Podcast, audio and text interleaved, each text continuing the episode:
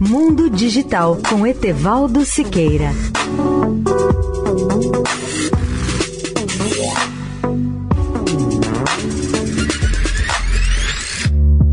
Olá, ouvintes da Eldorado. Se vocês já tiveram aquela sensação estranha de que o Facebook ou o Instagram estão espionando suas mensagens e a sua vida, vocês não estão totalmente alucinados.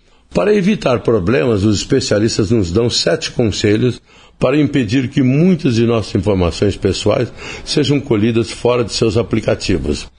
O Facebook diz que não está ativando literalmente os microfones em nossos smartphones, mas rastreando o que fazemos em outros aplicativos, sites e até mesmo em lojas do mundo real.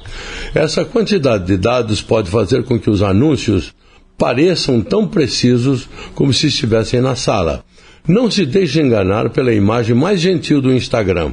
Ele é propriedade do Facebook e faz o mesmo tipo de rastreamento. Aqui estão sete etapas sugeridas pelo colunista do Washington Post para interromper o rastreamento do Facebook, começando com a opção radical. Primeira, saia do Facebook e do Instagram. Segundo, altere essas configurações de privacidade no Facebook. Limite o rastreamento de aplicativos em seu telefone. Reforce o seu navegador da web. Bloqueie mais rastreadores de aplicativos. Oculte o seu e-mail e, por fim, diga às empresas que parem de vender os seus dados.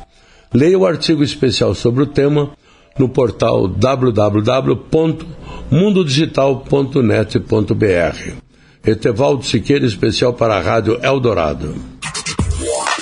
Mundo Digital com Etevaldo Siqueira.